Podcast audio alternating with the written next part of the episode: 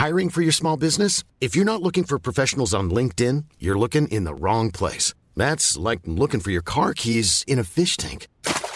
LinkedIn helps you hire professionals you can't find anywhere else, even those who aren't actively searching for a new job but might be open to the perfect role. In a given month, over 70% of LinkedIn users don't even visit other leading job sites. So start looking in the right place. With LinkedIn, you can hire professionals like a professional. Post your free job on linkedin.com slash people today.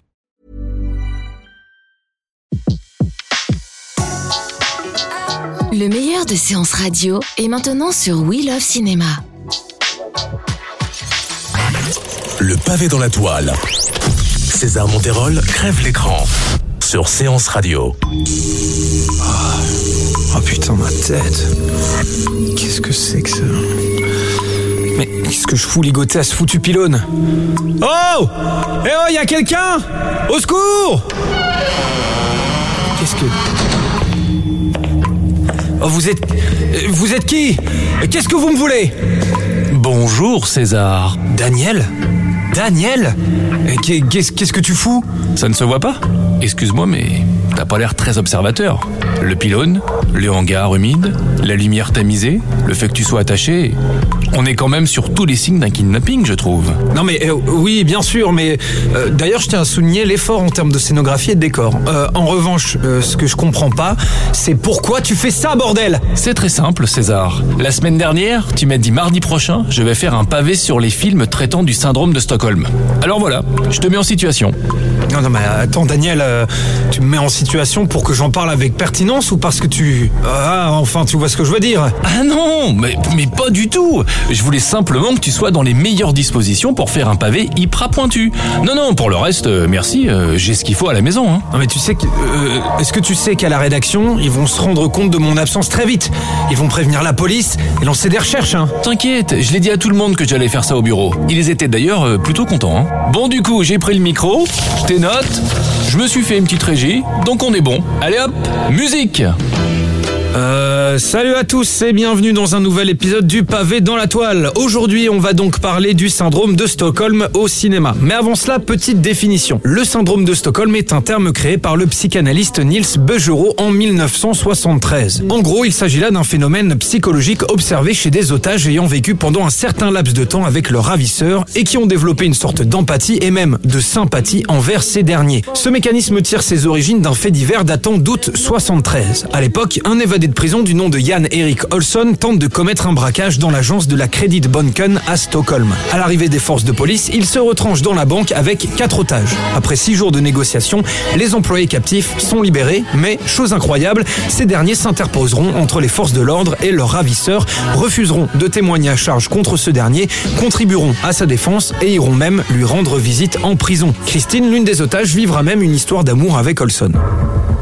Dernièrement, j'ai conçu et amorcé une mécanique pour exécuter le braquage de banque parfait. Alors, pour qu'il y ait syndrome de Stockholm, il faut trois critères. Le premier, c'est que l'agresseur doit être capable de conceptualiser idéologiquement son acte afin de pouvoir le justifier auprès de ses otages. Par exemple, je braque une banque afin de redistribuer l'argent à ceux qui en ont le plus besoin. Deuxièmement, à aucun moment l'agresseur ne doit ressentir de la haine envers ses otages. D'ailleurs, dans certains films, les ravisseurs sont même désolés d'avoir embarqué dans leur histoire des innocents tout en restant conscients qu'ils ont, comme on l'a dit, un objectif idéologique. Enfin, troisième et dernier point, il est nécessaire que les victimes ne sachent pas ce qu'est le syndrome de Stockholm.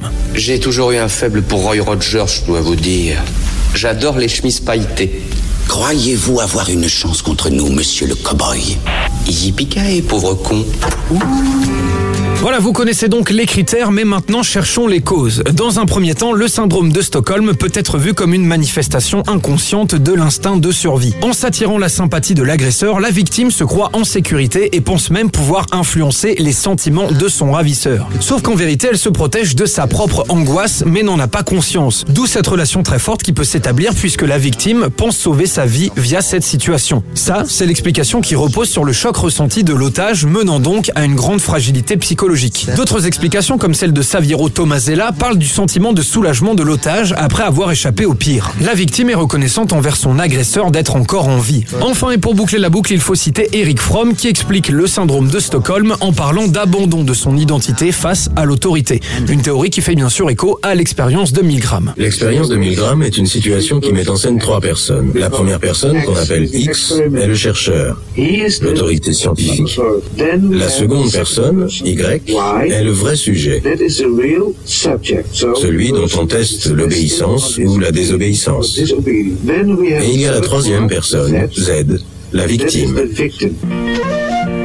Ceci étant dit, on va pouvoir parler de ces films qui se sont penchés sur ce lien trouble. D'abord, il est bon de commencer avec l'un des exemples le plus connu qui est bien entendu La Belle et la Bête. Bon voilà, après, euh, je vais pas en parler des heures, hein. c'est un Disney avec la plus belle morale qui soit, celle de la jolie jeune fille qui voit en son ravisseur, et je mets des guillemets, bien plus qu'une bête terrifiante. Vous êtes ici chez vous, vous pouvez circuler où bon vous semble, excepté dans l'aile ouest. Mais pourquoi? Je vous l'interdis. Dans ce même registre, on peut citer ce qui se trouve selon moi le mieux classé dans la liste de ces films avec King Kong. Et je dis volontairement même registre car là on est vraiment sur une variante de La Belle et la Bête dans le sens où là encore, le personnage Dan Darrow voit en Kong bien plus qu'un simple monstre dangereux. D'autres exemples collent bien plus avec la définition du syndrome de Stockholm défini plus haut. Comme dans Last Day of Summer de Jason Reitman avec Kate Winslet et ce génie de Josh Brolin. Plus récemment, on peut parler de Elle de Paul Verhoeven avec Isabelle Huppert. Un autre exemple magistral se trouve d'ailleurs dans John Q de Nick Cassavetes avec Denzel Washington. Vous deviez me rappeler, mais vous ne l'avez pas fait. Je l'avoue. J'ai libéré des otages, mais vous ne m'avez pas rappelé. Pourquoi? Parce que vous voulez me tuer. Non, avouez. non, personne ne veut vous tuer, John. Non, personne ne veut vous Ah, tuer. personne ne veut me tuer. Non. Non, personne. Hein Non. Aucun de ces gars. Ni lui. Non. Ajoutez à cela La drôlesse de Jacques Doyon et bien sûr l'un de mes films préférés, et oui, j'assume, V pour Vendetta de James Matteg. On retrouve ici l'aspect idéologique dont on a parlé. V doit détruire le Parlement car il est animé par la volonté de faire tomber la dictature qui a pris possession du pays. Une idée qui prend le dessus car malgré le fait qu'il séquestre le personnage d'Ivy et même la torture, cette dernière s'éprend de son ravisseur et épouse ses principes et son combat. Vous m'avez trouvé. Et vous avez pu me faire ça à moi. Enfin, pourquoi Vous m'avez rasé. Vous m'avez torturé. Comment avez-vous pu Bon voilà, vous l'aurez compris, des films se penchant sur le syndrome de Stockholm, il y en a à peu près 1546. Juste comme ça, en passant, je vous conseille de regarder le court-métrage de David Mabi, sobrement intitulé Le syndrome de Stockholm. Il est sur Vimeo et il est cool. Bon Daniel, euh, c'est bon, tu peux me libérer maintenant Bah tu vois, c'est pas si terrible. Grâce à moi, t'as pu te mettre en situation et faire un pavé en toute connaissance de cause. Alors, on dit merci qui? Attends, un peu que je sois libre toi. Quoi? Merci, merci Daniel J'espère juste que tu vas pas faire ça à chaque fois quoi. Bah ça dépend, hein. C'est quoi le sujet du prochain pavé? Je sais pas. Attends, je regarde sur le planning. Non, non, pas, pas la peine, pas la peine. Ah, c'est intéressant. Le nu au cinéma? Oh mon dieu. C'était Le pavé dans la toile, une autre vision du cinéma. Sur Séance Radio, par BNP Paribas. Bonjour, c'est Betty Mourao et tous les jours, j'ai le plaisir de vous retrouver de 14h à 17h sur Séance Radio pour la séance live. Alors, euh, comment est né ce festival? Bah, c'est le- l'idée d'une association en fait. L'actu ciné, les coups de cœur des blogueurs, l'invité, les invités cinéma. Euh, C'est touchant de par le sujet. C'est un documentaire, ça s'appelle Pourvu qu'on m'aime. C'est le rendez-vous à ne pas manquer pour tous les amoureux du cinéma. Silence plateau, s'il vous plaît. Moteur. Ça tourne. Retrouvez l'ensemble des contenus séances radio proposés par We Love Cinéma sur tous vos agrégateurs de podcasts.